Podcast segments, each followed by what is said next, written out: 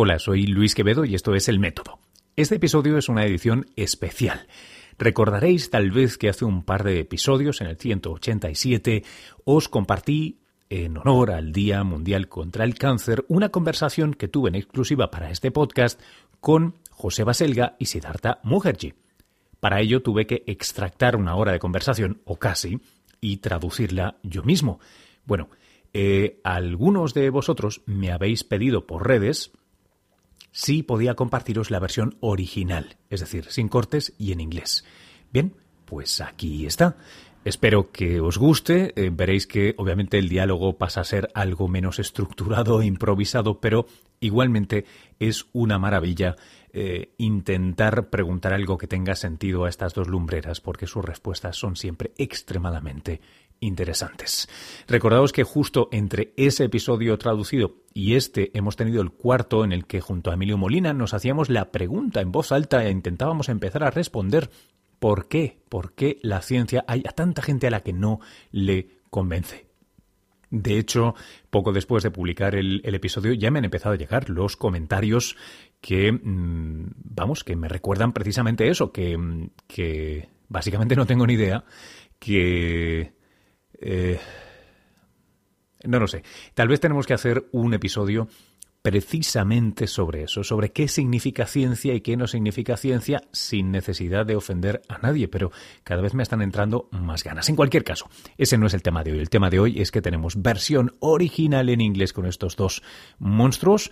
Espero que os guste y si no, ya sabéis, pues la saltáis y os esperáis al próximo episodio que será sorpresa también para mí porque todavía no lo he decidido. Un abrazo.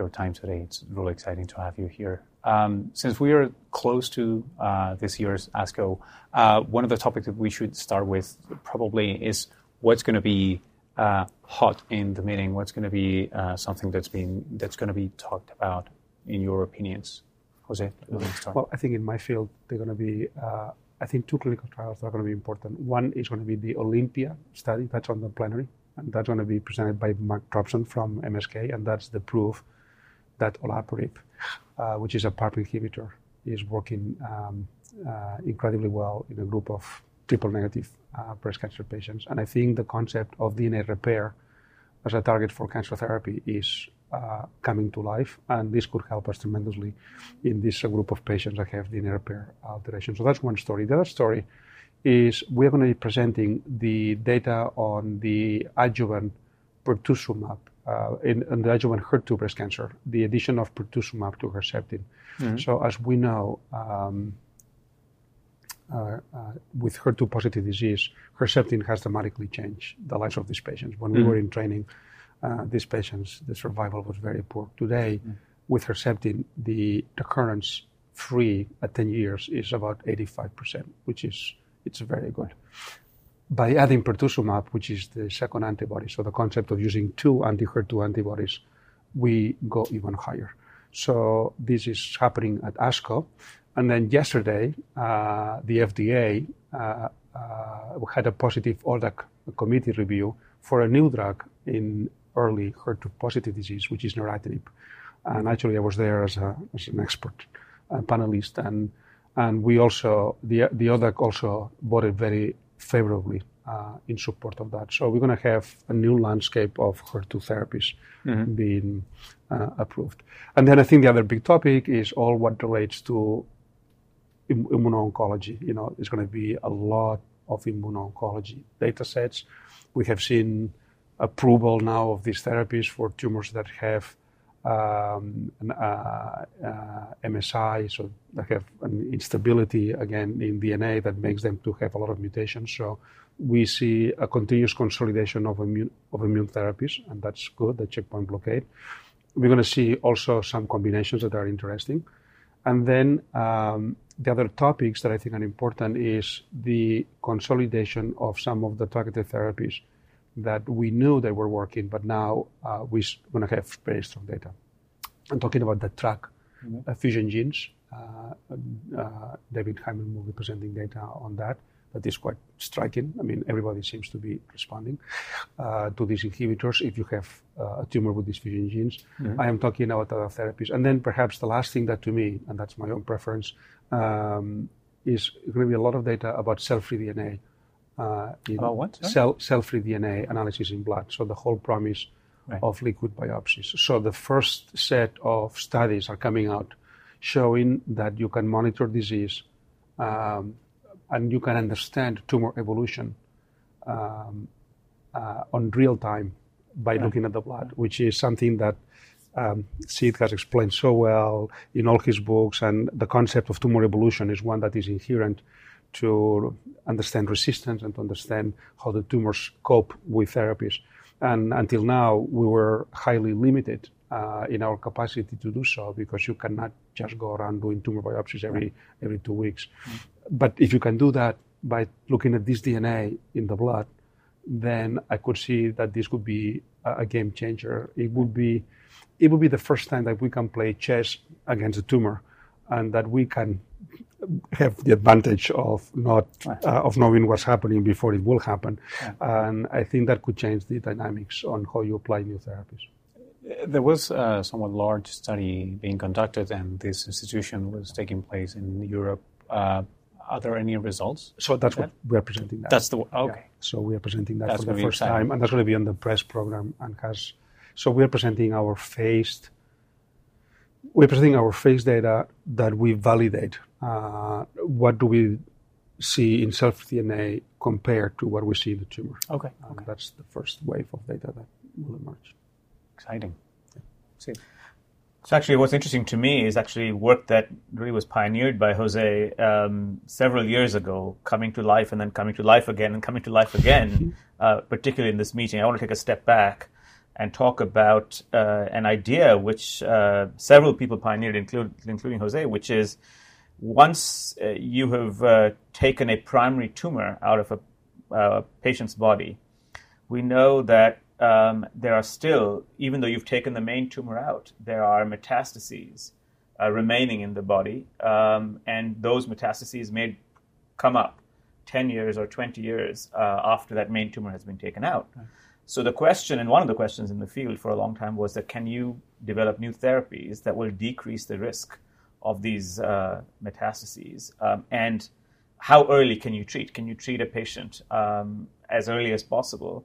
potentially to decrease the risk of later developing um, metastases that will unfortunately kill them. So um, this was pioneered really with drugs such as Herceptin years ago. Um, and now we are adding to that armamentarium in very significant ways. The, the way that we treat a woman with uh, HER2 positive breast cancer, which used to be a very dangerous form of breast cancer, has transformed in in in in the time that I've been in clinical practice. Um, uh, the options have become enormous, and we're looking in this particular setting in which you are giving uh, uh, women therapy after the removal of the primary cancer. Um, we are seeing up to 90% survival uh, mm-hmm. in five years or 10 years. It's a remarkable uh, number. Um, so, so, so to me, if I was to pick out two themes, and I'll just focus on two themes um, in this meeting. One question that that we're that I think the whole community is asking is, how early can we detect a cancer? And once you detect that cancer early, um, can we apply uh, targeted or very thoughtful therapy, precision therapy, to a patient, and thereby change the landscape of the cancer? So, in, about 50, or 50 years ago, 30 years ago, we were detecting tumors quite late. Um, and then using these therapies, trying to use these therapies, uh, uh, and often the, the, one of the challenges was that uh, the tumors would become resistant, mm-hmm. um, and so the expected gains uh, were, uh, were were thwarted by the fact that uh, the tumors became resistant, and then you get relapse and die. But the question is, if it, if you find the tumor very early, maybe you remove the tumor surgically or you have some local therapy, can you apply another therapy that will now decrease the risk of having metastases? And, and those, of course, are, are life threatening. Um, so, so that's a very powerful um, addition. More, in, in case after case after case, we're seeing that by combining um, a, a, early detection of a tumor um, with the appropriate uh, precision therapy, that the gains can be enormous, and that's certainly been the case for the Herceptin studies, and then subsequently for other studies that target that same pathway. So that's one arena that I'm very excited about. Um, the second area is uh, something that everyone's talking about, which is can you use uh, a patient's own immune system to um, start attacking um, tumors? And what would you have to do? What are the what, what are the uh, what are the uh, how, how do you manage? How do you re-engineer a patient's immune system to attack the cancer? So uh, these are all, of course, the, what, what's what's interesting in, in cancer right now is that these ideas are less and less seen as individual points. They're more and more seen like a node. Right. The, uh, what Jose was talking about, the, the idea that you can, you know, cell-free DNA to be able to detect the movement of a cancer in real time, how it's evolving, how its mutations are doing, etc., is of course related to detection of detections of cancers, is related to the use of uh, precision medicine, is related related potentially to the use of uh, immune therapy, mm-hmm. re-engineering the immune system. So all of this network together of multiple pieces now talking to each other finally has, is very exciting to watch. Uh, two questions. Uh, on the one hand, um, is there a still or, or is it a big problem, uh, the question of diminishing results, meaning that with every new therapy, every new uh, step, um, we the patients might gain some time, but it's always somewhat less than the previous one. Because, uh, I mean, uh, thinking about single drugs, right? And then there's the whole new concept of no, let, us attack it from different fronts at the same time. And then, um, let, us start by this. Uh, is, is that still a problem? So let me see if I understand your question correctly. So diminishing results means that every new therapy adds less than the uh, prior one? Yeah.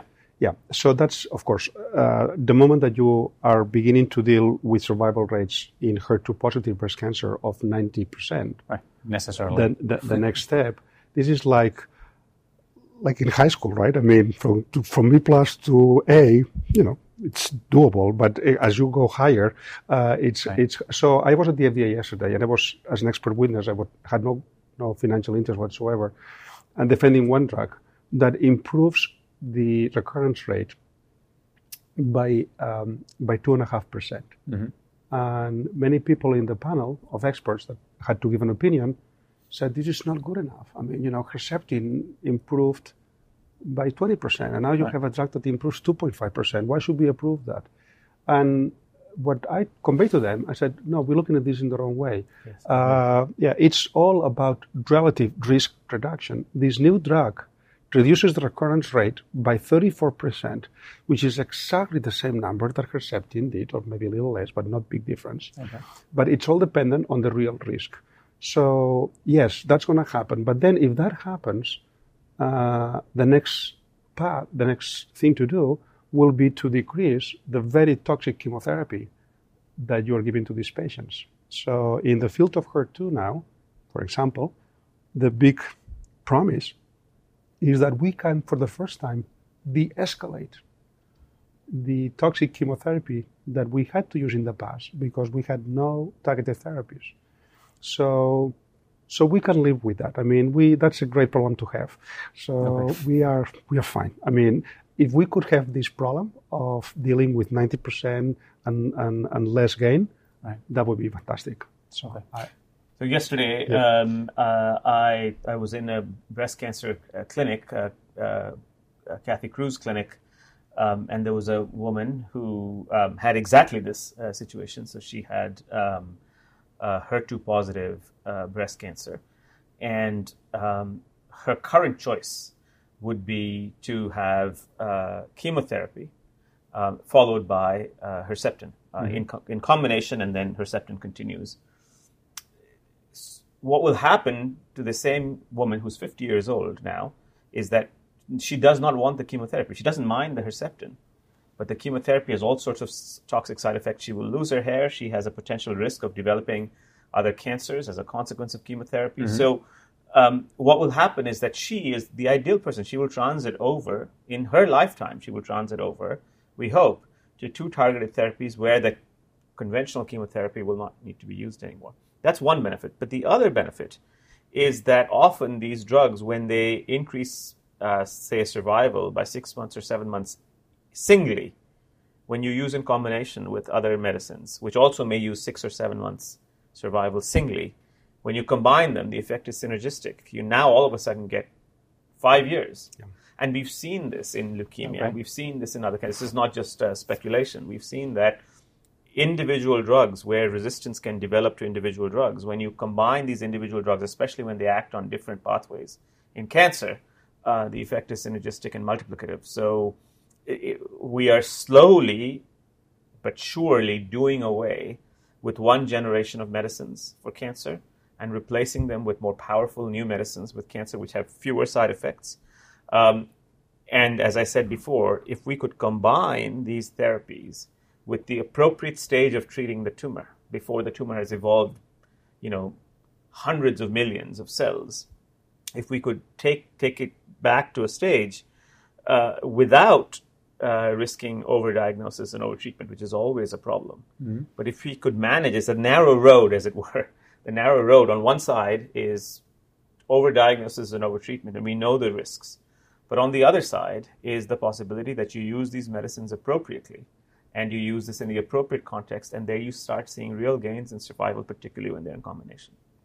Yeah, I think what he's saying is profound, and the way we envision the future, and we could be wrong, but the way we view the future is that if you have a way to detect, so you can go with the premise that the cancer that you can prevent at any given time um, is going to be no more than no more than 40%.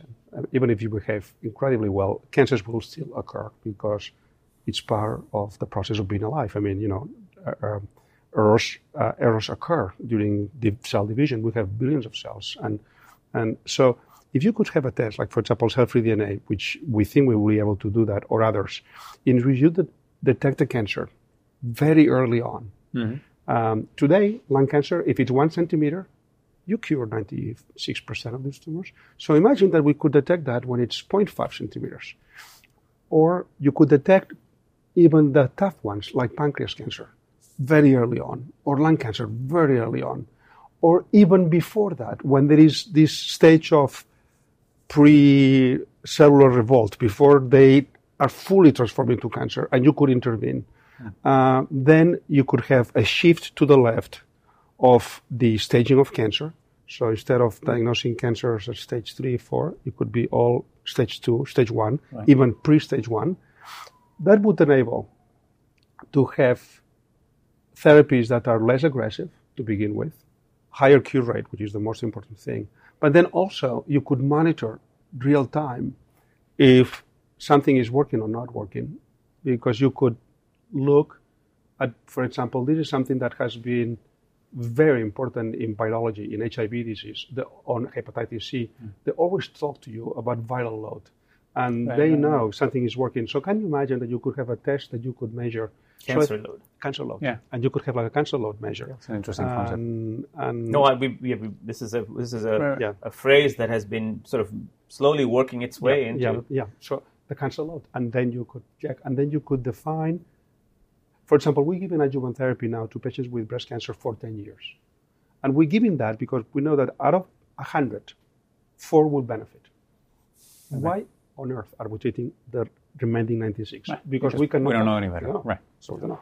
But if we knew, maybe you could see, I don't know, that's possible, but if, if you could detect which one has still cancer cells around, right. those are the ones that you would treat and you could monitor and you say, you know, and then you could say maybe you know what, I'm going to restart therapy again because in this season, these little cancer cells seem to be hyperactive again. So right. let's hit them again, and then you stop. So you could model therapies in a way that would be much more based on real information than just dealing with risk uh, assessment. What, what are the main the, the main challenges to to attain that level of you know knowledge or you mentioned some of them. One of the main challenges, you know, one of the main challenges that, that we have to be very careful about is the question of over over detection right. and over diagnosis and over treatment. So just as you know, if you ask any person who thinks seriously about cancer biology, they will say, of course, moving moving the curve left to detect cancers early and early enough would be very helpful. Except uh, what is the proof that we aren't intervening on cancers that would be yeah. harmless in the 1st Wouldn't place? progress. Right. That's right. And so we and we know that that's the case. Uh, we know in, from prostate. data from prostate cancer, we know that that's the case. In fact, we have data from breast cancer, yeah. where the, where if you, you you can shift the curve left, but if you don't have sophisticated enough understanding of the biology of the cancer, you may shift it left and start cutting up the body or invading using various kinds of therapies for people who shouldn't actually be treated at all. So these are main these are these are actually very big concerns. They're not only just uh, concerns to the patient, but there are important financial toxicities, financial concerns, right. because again, you're treating a disease that doesn't need to be treated. The hope here is that if you now add to this, if you pull in from what we've learned about cancer biology, the, the, the, the genomes of cancer cells, the way these genomes are deployed, uh, the way the cancer cell basically uses its environment, and so forth. If you put in all this information, um, you may not only detect tumors early, but also be able to say, you know, here's a tumor that's going to be the bad actor, and, and treat only the bad actors uh, and, and not treat the good actors and, and, and then discontinue therapy based on uh, continuous monitoring uh, right. rather than anything else. And remember, things like this are going on in the virological world. I think, again, the analogy that Jose used to HIV is very, very thoughtful. You know, if you are a patient diagnosed with uh, HIV, you know, compared to cancer, genetically speaking, it's a much simpler much disease. Simpler. Yeah. Um, in fact, there's not one cancer, but, but as you know, hundreds of uh, strains of cancer, variations of cancer. But imagine being able to go just like to a, to a virologist. A virologist says, you know, this particular strain of virus is likely to be resistant based on just looking at the viral viral DNA, uh, or in, in the case of HIV, viral RNA. Um, saying, uh, you know, this strain is likely to be resistant to this set of medications. So, in fact, we're going to use this. This strain of, is likely to be highly resistant um, etc. So, so uh, uh, detecting as early as possible, treating as early as possible, and then mo- monitoring continuously um, so that you can follow what's happening in real time as you move forward. I mean, this is a kind of mm-hmm. idea that uh, I think was very attractive to most people who've studied this deeply. Um, Jose, how, how, far are we in the technical side of the early detection and, and cell-free so DNA? So we are we are still, I would say, three to four years. Um, so I think that we're still dealing with many of the issues. Like, for example, you need to be very concerned about false positives. So that's one thing. Then the other thing that we are realizing is that normal people have in their blood mutations that are totally undistinguishable from cancer. This is the whole clonal hematopoiesis thing. And so people are so people that are age 70, for example, Right. They have in their white blood cells mutations right. that are undistinguishable than any cancer mutation. So you need to be very careful in not making overdiagnoses. And also, we need to follow those patients, see what that means. Because, I mean, we are thinking about creating, um, we're thinking about creating a clonal hematopoiesis clinic in which these patients that have these mutations, we can follow them to see if they develop more leukemia down the line than those that don't. Hmm. So I think it's going to take a while because now it's all kind of um, there's a lot of things moving, but somehow this needs to to click together, to click together and it's to sediment. You will see um, the way this will be tackled. I think is going to be with simple questions. So, for example, the first study that is being done is for breast cancer.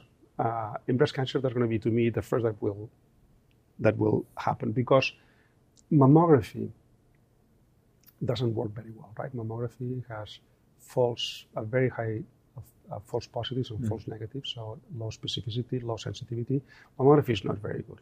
So the first studies are being done in patients that are um, undergoing mammography, and at the same time we take them blood and we're looking at the cell-free DNA, and we right, are beginning right. to make correlations. yeah. And what we are going to be doing, which is going to be incremental, is that we're going to be empowering the the sensitivity and specificity of mammography. So that's going to be the first data set that we're going to get. That will be ready in a couple of years. Uh, so it's going to be an incremental process because we need to be very, very careful not to make um, uh, a situation worse. And w- one thing that I would add to that is that while all of this is being done, of course, uh, uh deep learning techniques, uh, machine learning techniques will help us read um, uh, scans better and potentially mm-hmm. help us read even genomes better. But let's just start start about um, scans. So, as Jose was pointing out, uh, both mammography and even CAT scanning for for in the lungs for prevention of or early detection of lung cancer have run into some natural limitations. Uh, uh, uh, false positives. In other words, you diagnose something as cancer, you biopsy it, it turns out not to be cancer. Or false negatives, you don't see it, but the cancer is in in that in the mammogram or in the patient. Are, are have been big problems. Um, one uh, important piece of this is that uh, could we diagnose and could the machine learning and deep learning tools, computational tools, uh, help us diagnose in a much much better way? And if you can combine that piece now with uh, therapies, and again combine that piece with uh, looking in the blood. So uh, for for signs signs of cancer cells. So each one of this these I wanted to emphasize is that if you look at if you look at scientific fields, um, if you look at the history of cancer, there are moments in which things suddenly seem to gel together. Mm-hmm. And the reason that they gel together is because these things that seem to work in isolation all of a sudden click together. Um, so someone's sitting sitting in, in, in a laboratory somewhere exploring how cell-free DNA works. Uh, someone else is sitting in another laboratory somewhere figuring out how uh, to treat cancer cells using targeted therapy, new kinds of uh, therapy, precision therapies. Someone else is sitting in a in a computer laboratory somewhere figuring out how to do how to read mammograms in a more effective manner. Now, if you if these three pieces were separate, you would make incremental progress. But of course, they're not separate. They're actually addressing ultimately the same patient, a woman who might have a small tumor undetectable by a mammogram, by human eyes, uh, that cannot be, in the previous times, could not be treated with a, with a precision therapy. Imagine all these things coming together. The field will seem to gel.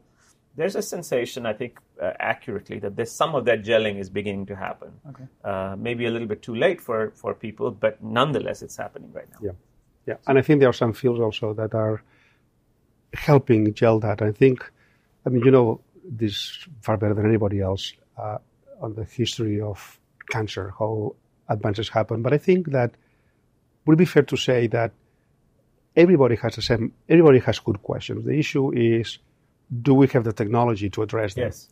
And, and we are now in the middle of an exercise that is fascinating. We're asking people in our community, and we have built teams, we're asking them for the next big ideas. We're telling them, tell us what do you think we need to acquire uh, uh, technolo- technologically or elsewise um, for us to advance the field. And the themes that are coming are all incredibly consistent among yes, the different groups.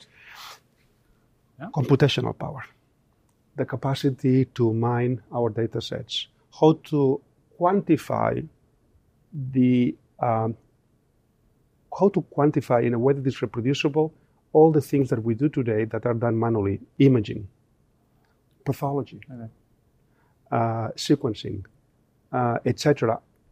Prior therapies. How, and then, how do you integrate all this together?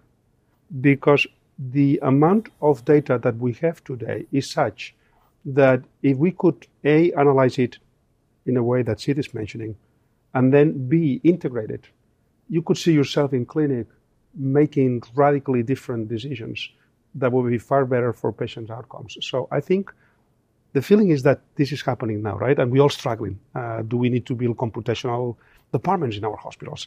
Um, how do we mine our data sets, you know? And data mining is going to be incredibly important. How do we create um, the products that our clinicians can use in the clinic so that they can make better information. So I think that is what's coming. And I think this will mature, I would say.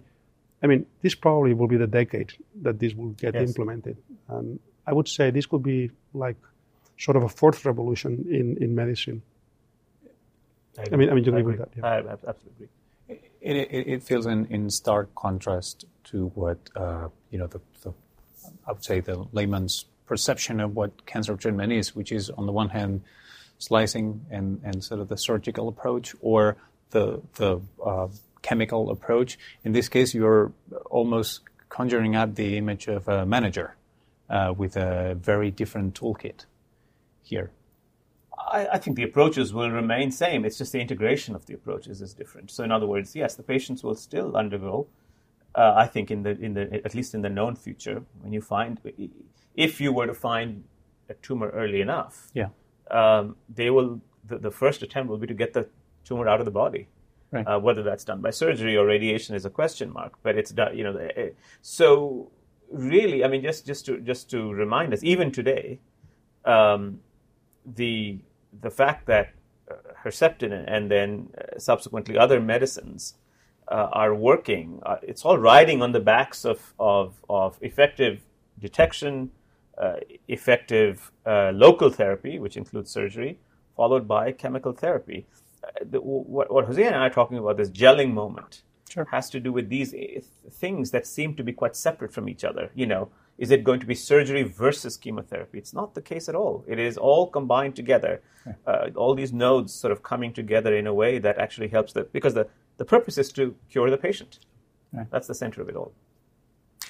Uh, let me change topic a little bit. How are we going to afford all that? This is not our problem. This is not our problem. Right. I mean, I, the luxury that we have as physicians and scientists is that I don't even think this is the right question. I mean, you know, we this will be part of the societal debate. Uh, right, right. I, I wasn't yeah. trying to criminalize no, anybody. No, no, no. no, no, I was just trying to raise. No, uh, no. I think in the history of humankind, whenever you find a solution to mobility, to communications, to medicine, whatever, the society itself finds a way in right. which this can be scaled up to the point of making it accessible. Right. Um, to begin with, there's going to be far less waste because today we are wasting tremendous amount of money for treatments and therapies that don't work. So, if you could, so to speak, spend more time and effort in knowing really what you need to do, uh, A, you would cure more patients, but B, you, they would reduce a tremendous amount of waste in the system. Right. Uh, we are giving these immune therapies that are working incredibly well in a number of patients, but in others they don't. And we give them anyway. So the right. amount of um, cost and the amount of unnecessary toxicities and, and discomfort and everything to patients is quite high. So I'm not worried about the cost. I mean, this is the same as the cost of the genome in the beginning, right? I mean, I remember the first genome, the Watson genome. I don't know how much it cost. It was Three like, billion. Yeah. yeah. And now, yeah, yeah. you know, look at- 2000 and maybe in yeah. the next 10 years yeah, $300 yeah. Right. so that's So- a that's a that's a Yeah. several million fold Yeah. reduction in cost in the in our lifetimes you know one of the one of the challenges in, in, in being a physician scientist is that you always ask, well, is this is not too expensive. Well, it's expensive for what reason? It's expensive because it's wasteful. That's Right. one major reason. And it's wasteful because we don't know who to treat. So the, the answer to expensive technology is to make better technology. Right. The answer to expensive technology, if it works, if the technology itself works, and we have to be very honest about that. As a community, we have to be very honest and say we're not making up things that you- you're making up criteria to make things work. Right. As long as they, in fact, are saving lives, increasing lifespans, increasing quality of life, increasing dignity, uh, curing patients, hopefully, um, as long as those criteria are real and true, and we we have some some method of judging them, um, the next major goal is to create new technologies that will reduce wastage, um, treat the right patient. Uh, so, just to give you one example, i- i- tamoxifen is an incredible drug. Um, it's it's a powerful medicine for patients who have one kind of breast cancer. If you were to treat the whole population, all patients with breast cancer with tamoxifen, it will falsely seem that tamoxifen is, is, is a drug which is useless and, and, and, and you waste a lot of money on tamoxifen. If you treat the right patients, all of a sudden those things that seem diluted by, by if you were treating the, the wrong patient population becomes focused and the, the benefit goes up and the, the relative cost, the cost to benefit ratio, if you want to call it that, increases dramatically. Now, that's the case for almost all these medicines. If you apply immunotherapy indiscriminately, it will seem indiscriminately expensive. Right. So, so the way, I mean, the, the way, you know, there's a famous phrase, which is the way out is the way through. Um, and we're in that phase in cancer. The way out is the way, way through. That's a good one. Y- You know, you don't, when technology is expensive, the, the way out is to find more technology that will make it more focused and therefore, uh, then therefore more, more less expensive so that you reduce the wastage. That's that's brilliant. That co- Yeah. that's that's brilliant. yeah.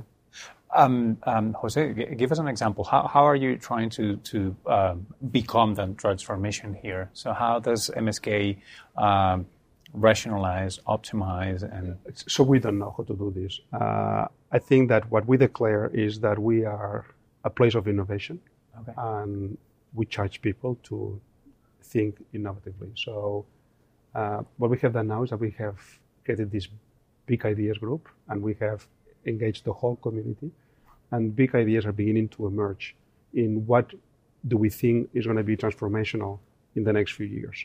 So one thing we have decided to do is that we are going to be launching a new department that we're going to call it the Precision Prevention Department, Okay. and that's going to be led by Luis Diaz.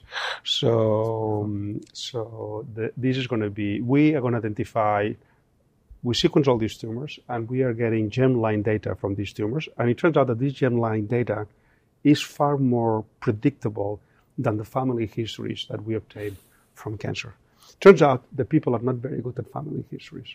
Uh, they're not. So because you know their aunts live thousand right? reasons, Who yeah. remembers? And, yeah. multiple reasons. I mean, you Yeah, know your right. close knit, fa- but Right. if it gets a little complicated, uh, you know, you don't know what aunt uh, Lali had. Uh, you don't. I mean, in reality, uh, so basically, we are now, and that's uh, work that's been done by Mark Robson and uh, and others. Uh, we are now identifying the germline mutations that clearly correlate with risk, and we are reaching out to the families and we are finding some unbelievable stories. That, so that's one part. The second, we're going to have these cell-free DNA assays that we're going to be using them for screening, uh, and then we're going to have other approaches. So that's one thing. The other big ideas is um, the new frontier in genomics. You know, what are we going to do beyond? So we are now looking at DNA in the tumors. What's next?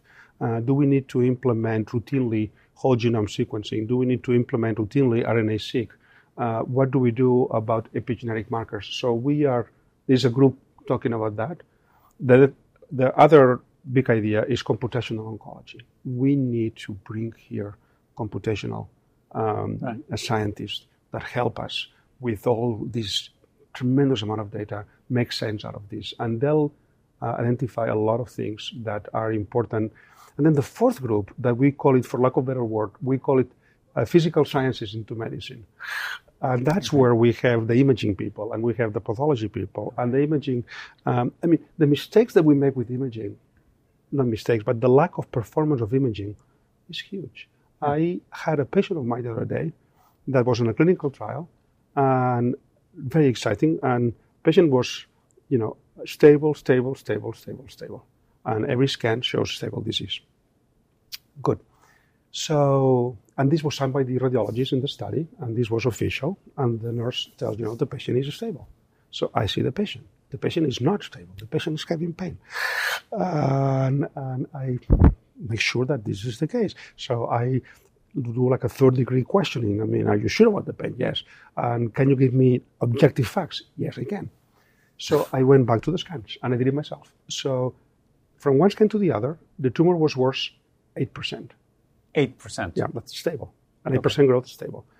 From the that one to the other, it was worse 2%. That's stable. From that one, and so on.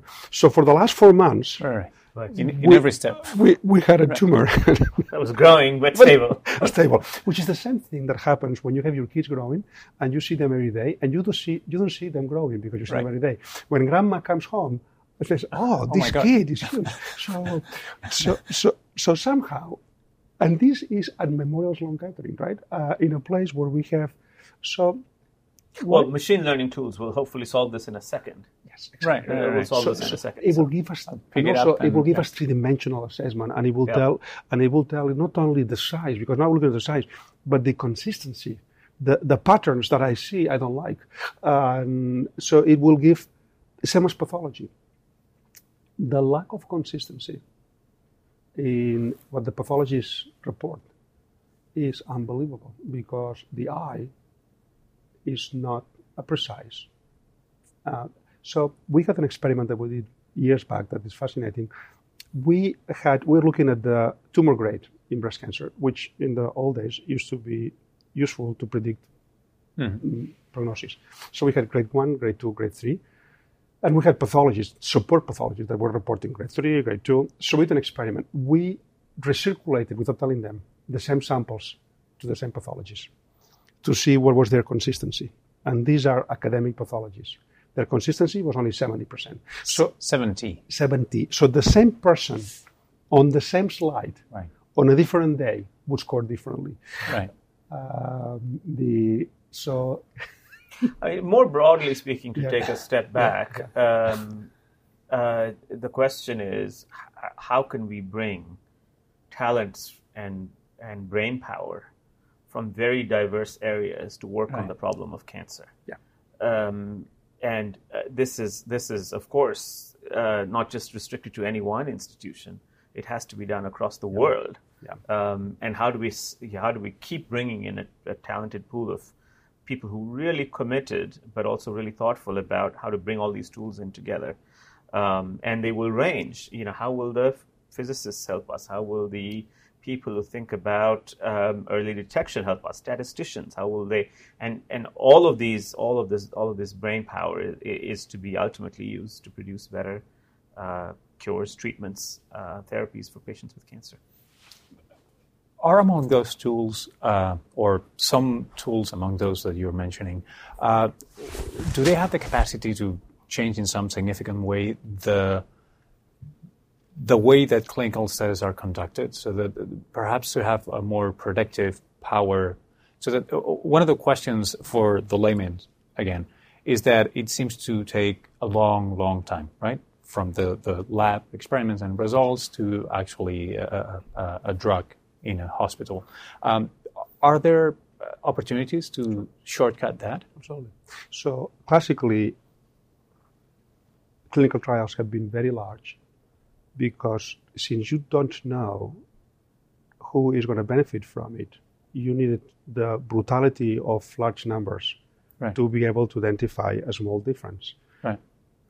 The moment that you define better your population, that you define better your question, then the number of patients and therefore the time that it takes to get the study done, uh, it's much shorter. So I, how, how many patients were in, just to co- contrast, 10 years ago, what was the typical size of one of your trials? yeah, trials? so the physical size of a breast cancer study 10 years ago was studies 5,000 patients. And what is it now? 5,000. Now we are at 500. And it will be, in the next 10 years, it will go down to 50 or Yeah. 100. Yeah. With 50 or 100 patients, you can make extremely detailed observations, which you could only, which you needed 5,000, and before that, in large clinical groups, 50,000 years before that, right? So the, the number of patients is, is dramatically shrinking because we are be- studying each of them better. We are understanding upfront who to treat and who potentially not to treat, and thereby using. And, and I could even see a different, and even if you go extreme, you could see a different regulatory environment in which, if we were to share data appropriately, uh, you could get things approved very quickly, uh, incredibly quickly, because you have historical controls that are in place, and the FDA has told us that if you have good historical data, we don't need randomization. Randomization was based when you didn't know what you, You were know, doing. yeah. I mean, you need to be double blind when you are blind. So if you're single blind, you need to go double blind.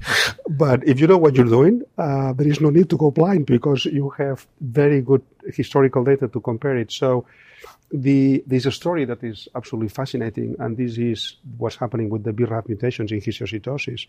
These things will be approved based on 30 patients. 30. Yeah, it will be approved, the BRAF inhibitors, because you have historical controls. And it could well be, by the way, that when you know what you're doing, it could be unethical to offer a sugar pill or a placebo.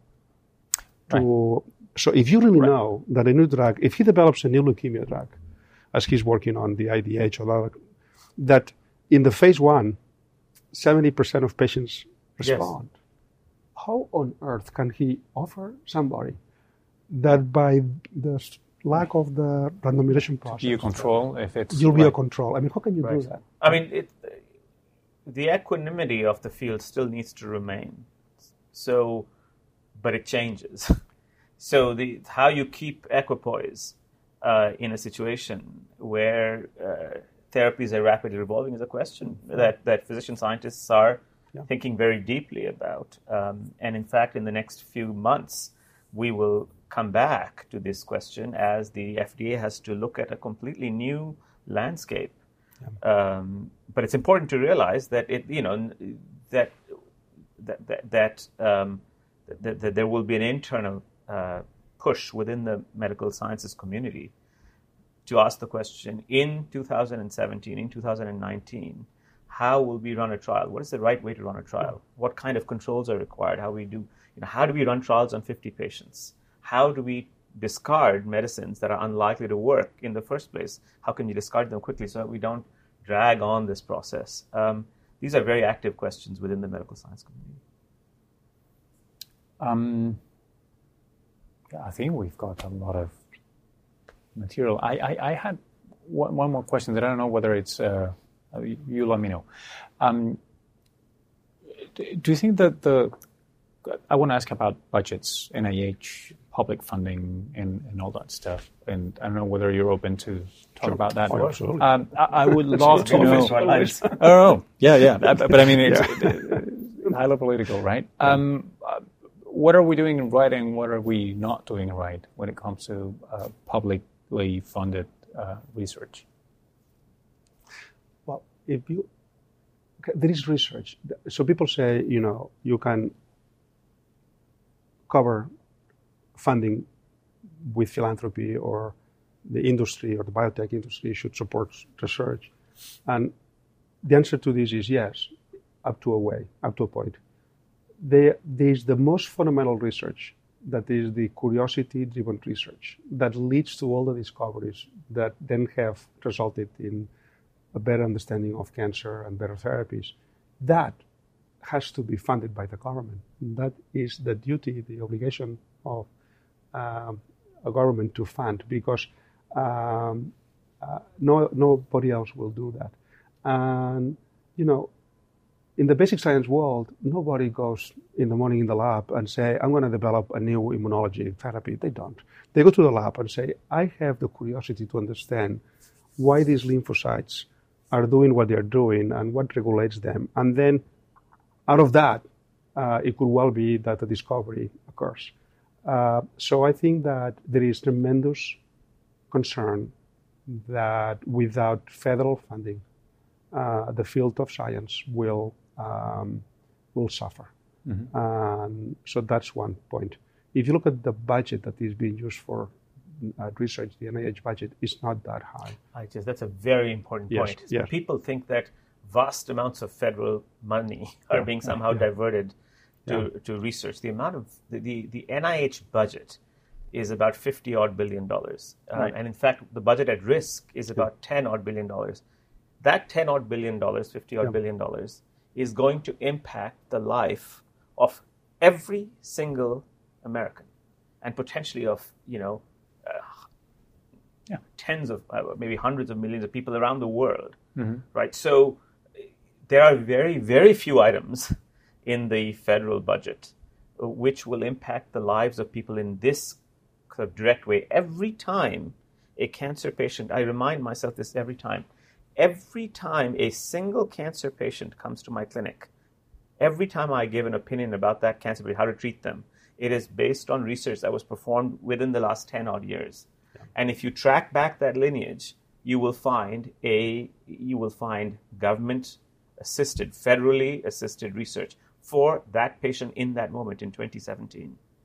So this is work that impacts all our lives, and fifty billion dollars, to be honest, it's such a small, is a tiny, it's a minor amount. Uh, you know, you can give some important comparisons, but uh, just to give you one example, it is a, a, a fraction of a fraction of the money, for instance, that is uh, spe- that was spent on, on on on two recent wars in, in in the Middle East. It's a fraction of a fraction of a fraction of an amount um, of uh, what is spent on uh, Medicare um, right. So uh, that is just to emphasize again that uh, the, the, amount is very little and its impact uh, is disproportionately yeah. high. And then there's another concern here is that even if all these cuts done happen at the end, which I hope they will not happen, but even if they don't happen, the language matters and the message matters. And we are going to have, and we already see that, increasing difficulty in attracting our best minds Absolutely into the world of Absolutely academia. correct. Because why would you go into academia if your future is unclear? Why would you? So, and medicine was blessed, science was blessed because you had these unbelievable minds that were curious and, and, and they had a path forward in science. So they decided to science for the love of science, but also because they saw they saw that this is something that they could do because they would, would have the resources. Right. So the message that is going out is such Don't enter the field. Yes. It's a terrible yeah, thing yeah, to- don't enter into the field. Uh, Terrible thing to do with and- young brains. Yeah, and we need. You see, we need the best brains because talent matters. And at the end of the day, uh, bright people are the ones that make bright discoveries, right? Right. Um, I see it all the time, and I see postdocs of mine that they are taking jobs at industry. Um, people that are incredibly talented, and you say, "Why are you doing this?" Say, "Well, I don't see a path forward uh, Right. that is secure to me." One, one last word about, uh, because I've heard and read elsewhere that, well, these might be just temporary. But there's something to be said about that cutting funds uh, in science. It, it's, not a, it's not a thing of this year and maybe next year we pick it up. It, it, there's a destruction that's not easy to rebuild, right? Right. Yeah, because this is not just I don't buy a car this year, I can buy it two years from now. I'll wait. And you no, you, you so the field needs stability, and you know you cannot have a lab saying I'm funding the lab this year, next year. Who knows? Who knows? I mean, this is not the way to run a business. and then, yeah. so you need stability, and you need a stable prospect. So it's much better to say, listen, I'm going to increase the funding three percent per year Right. uh, over the next five years, than to say I'm going to increase 15 and Yeah. then we'll And then nothing. and then nothing, and then yeah. Right, right, right. That, that, that's something similar to what happened on the uh, what the late 90s, right? There was a Well, no, it was Sharp a, no, no, increase? no, hold on. It Was was, a it? Oh, no, persistent during the Clinton years. There was a doubling, a Dou- doubling yeah, of the double. NIH budget, and that was quite significant. And Right. actually, the returns on investment, I would say, they were huge. Right? It was Right, a right. I moment mean- of but then all of somewhat- these therapies that we're talking yes, about. yeah, all these therapies that we're talking about were there, were in great part related to the doubling of the budget of Right. the NIH. Oh, so I, I, I Yeah. misphrased the thing. What I meant was that it was a high increase, and then it wasn't follow up at the Yeah. same thing. So there's a, the, the shape of the graph Yeah. sort of. So over the last um, 10 years, in actual dollars, the Right. amount of federal funded research money has decreased by 25%. Right, that's- So if you adjust for inflation, so we have 25% less amount of money today than we had 10 years ago. That means that when you apply for grants, the, the, the, the cutoff uh, is well into the 7 8%. So if you think about that, only the top 7% of the grants get funded, and sometimes even less, you're leaving behind a lot of good ideas. Yeah, yeah, yeah. Thank you very much. Thank you. Thank you. Yeah, my I thought- pleasure. Was this useful? Yeah. Oh, yeah, absolutely. Thanks. So far. So I have two minutes. Uh, Yeah, let's talk for two things Yeah. uh, that I think are interesting.